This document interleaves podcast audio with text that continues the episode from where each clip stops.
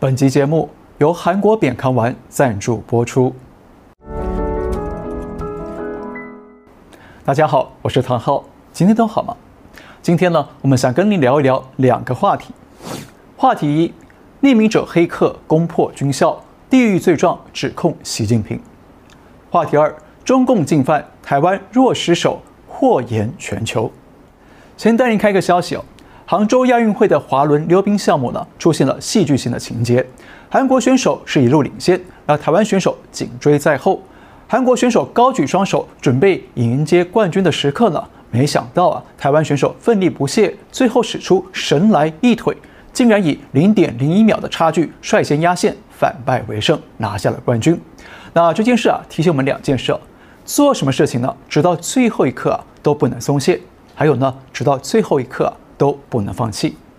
另外，中国知名导演陈凯歌呢，刚刚推出了新的红色主旋律电影《志愿军》。电影以韩战，也就是抗美援朝为主题，网罗了一众明星参演，斥资六亿人民币，希望能够复制长津湖的模式，再创一波爱国发大财。但没想到啊，电影上映第一天，票房只有两千七百万，爱国发大财失灵了。更尴尬的是呢。电影里出现了毛泽东的儿子毛岸英被空袭身亡，那这个桥段啊，引发网络的热烈回响，网友高喊让领导的儿女先牺牲。同时呢，蛋炒饭呢也成为网络上的禁忌词，因为啊，有种说法，当年毛岸英就是为了吃蛋炒饭、生火煮饭而被美军找到了空袭目标。那人为财死，毛为蛋亡，呜呼！好，进入主题来看第一个话题。匿名者黑客攻破军校，地狱罪状指控习近平。十一啊，是中共的国庆日，也是许多中国人民眼里的国殇日。那就在这一天呢，国际知名的黑客组织匿名者给中共送上了一份生日大礼。匿名者的黑客攻破了位于武汉的武昌职业学院的官方网站，在网站上贴出了习近平的十八层地狱罪名录。举出了许多罪状来指控中共党魁。那为什么黑客要入侵武昌职业学院呢？原来啊，这里呢是中共军方用来培养士官的专门学校啊，包括了陆海空军、火箭军和武警部队都有士官在这里受训。不过呢，显然共军的网络防线呢啊有点破败，居然在国庆这一天被黑客送了这么大的贺礼，公布了习主席的未来旅游地图。那这样呢，就会让习主席更不信任军方了。所以在案件发生之后呢，武昌职业学院的官网啊，就紧急的四零四进入维护状态了。好，这个黑客行动啊，确实对中共带来了一份意外的国庆大礼，在十一这一天，公然的给习主席触霉头。那这是最新版的预言吗？我不知道。不过呢，我觉得很值得注意的是哦，黑客指出来的十八项罪状啊，我们看看都有哪些。“一带一路”欺骗合作国家，外交部长竟搞桃色新闻，设海外警察局严控异议分子，习近平独裁制无限连任，隐瞒外泄新冠病毒根源，秘密清算反送中白纸革命人士，还有迫害西藏、新疆，灭绝少数民族，漠视政要江泽民、张高丽和薄熙来等的性丑闻，打压受害者，清算民间企业，收割其资产国有。暴力活摘法轮功、良心犯的器官，自己奢华宴请外国政要，却要人民节约。那最后呢？还有啊，城管、农管和文管对人民暴力执法，高官陆续莫名因抑郁自杀被消失，对反习的人冠以罪名，秋后算账。豆腐渣工程酿成各地水患死伤惨重，盖牌失业率任凭经济萧条生灵涂炭。不晓得您觉得这些罪状说的在不在理呢？那我个人认为是讲的非常的全面了，也非常到位，充分反映了中共对中国人民实施的种种暴政与不公平的待遇。当然了，中共的罪状还可以啊无上限的往上叠加，比方说呢，用无神论迫害宗教，对台湾实施文攻武吓等等。不过啊，不管我们列出十八条罪状，还是一百八十条罪呢，其实都反映了一件事，就是啊，中国共产党。越来越失去中国民心了。那我们常讲，衡量一个国家的兴衰强弱呢，可以用四个指标来衡量，就是政经军心，也就是政治、经济、军队和民心。那明星，我们刚刚已经看到了，黑客列举的这些地域罪状啊，就反映出中国人民民心啊对中共的愤怒不满。那政治呢？现在中南海内部还是风声鹤唳，斗争不断。不但有习近平与其他派系之间的权力争夺战，那习近平还同时对文武百官下狠手清洗，而反习派也通过境外的媒体不断的放消息打舆论战，还对习近平发动了刺杀行动，逼得习近平啊现在出门都得搭火车，不敢搭飞机，怕自己啊变成下一个林彪。所以中共的政治呢也是一团混乱与不安。啊，军队呢，习近平正在对军方啊大杀四方。不但端掉了整个火箭军，那国防部长李尚福失踪了，前国防部长魏凤和也失踪了，战略支援部队的司令具前生也失踪了，还有一批将军级的高官呢被抓或者自杀。换言之呢，中共的军队正处于风高浪急、惊涛骇浪的动荡年代啊，也是非常不安稳的。那至于经济呢，那就更不用说了，中国经济近年来啊一路低迷啊，那失业问题是非常的严重。虽然刚刚公布的九月份 PMI，也就是采购经理人指数呢，稍微有点起色，但马上又被恒大和其他房企的债务炸弹给往下拖了。再加上中共实施了反间谍法作为斗争外国的法律武器，这样的外商外企啊是纷纷的往外撤资了。那简单一句话，今年的中国经济啊是回天乏术。所以说啊，今天的中共政权在政。金军心四个层面呢，通通都陷入低谷，都处于啊非常混乱不安的困境。那这样的政权是不是已经走到了末局或者末日的边缘呢？我认为是这样。那虽然呢，我们无法预测中共何时会崩解，但是我们可以看到，中共具备了政权崩解的条件。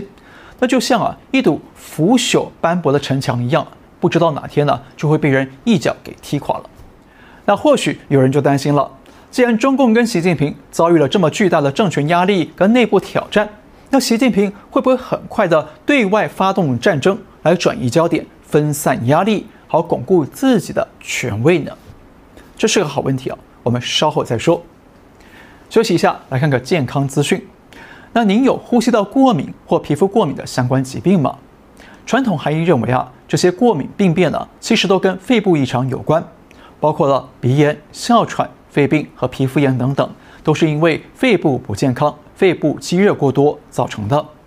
韩国的扁康韩医院院长徐孝熙拥有五十多年的行医和研究经验，他用中草药开发出扁康丸。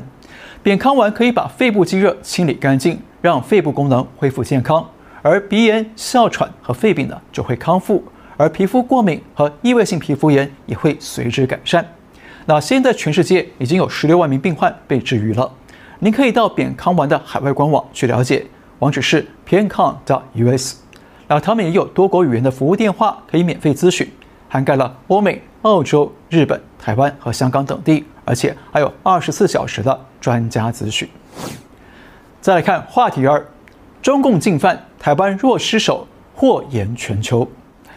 刚刚我们提到。中共政权现在处于政经军心都高度不稳的末日困境，那习近平会不会很快就发动对外战争来转移焦点、释放压力呢？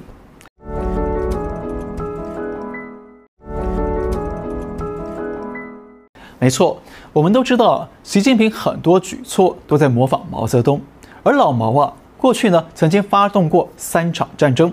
这三场战争的背后呢，也确实都跟权力斗争、巩固权位有关系。比方说，一九五零年的韩战，中共叫抗美援朝，那其实啊，这叫法是错的，因为当年是朝鲜先发兵入侵韩国，那后来啊，被美国跟联合国的联军给击溃了，打回到了朝鲜境内。那毛泽东担心朝鲜灭亡了，他的政权也会受到威胁，才派所谓的志愿军去朝鲜当炮灰。那当时中共才刚刚建政，老毛在国内的权威地位啊还不够牢固，而且呢，国际上还有斯大林在压着老毛，让老毛啊很不是滋味。所以呢，他选择不惜牺牲的加入韩战，一方面呢是希望抬高自己在共产国际的地位，证明自己啊可以跟斯大林分庭抗礼，不是他的小弟。那另一方面呢，他也在用这场战争来制造外敌，来强化自己在党内的威望和控制力。那一九六二年，中共发动了中印边境战争，击败了印度。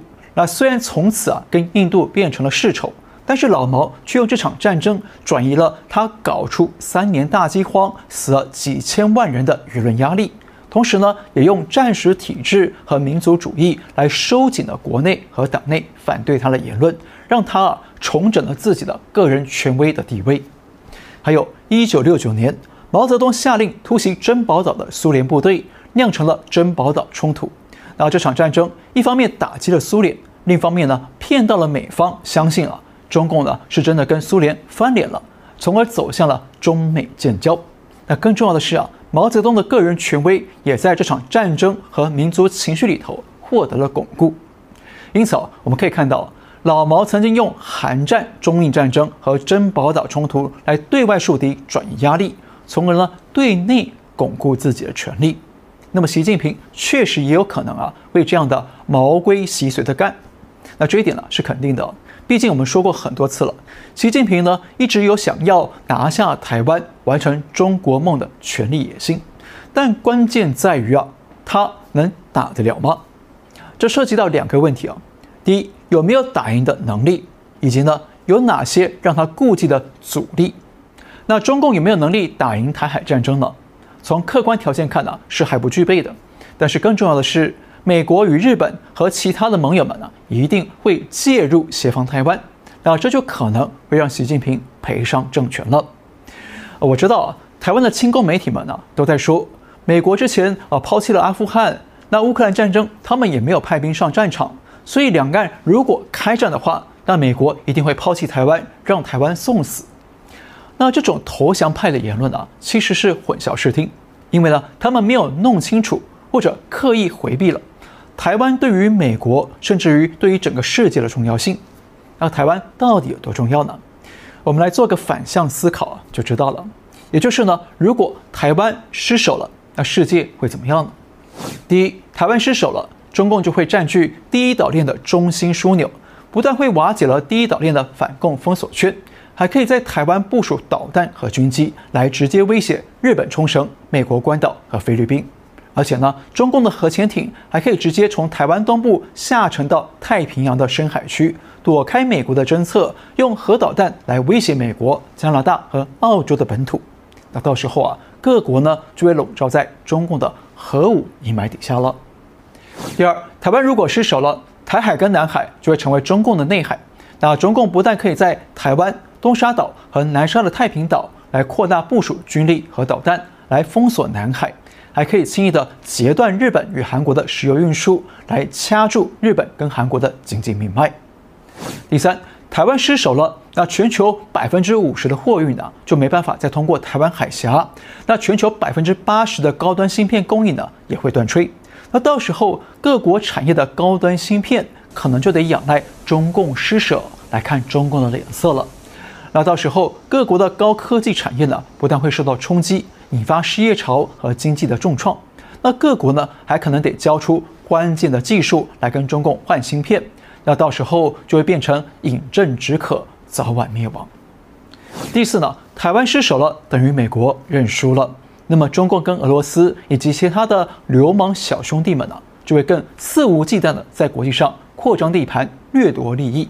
那中共呢，将通过人类命运共同体来改写国际秩序，来奴役更多的国家，割更多的韭菜。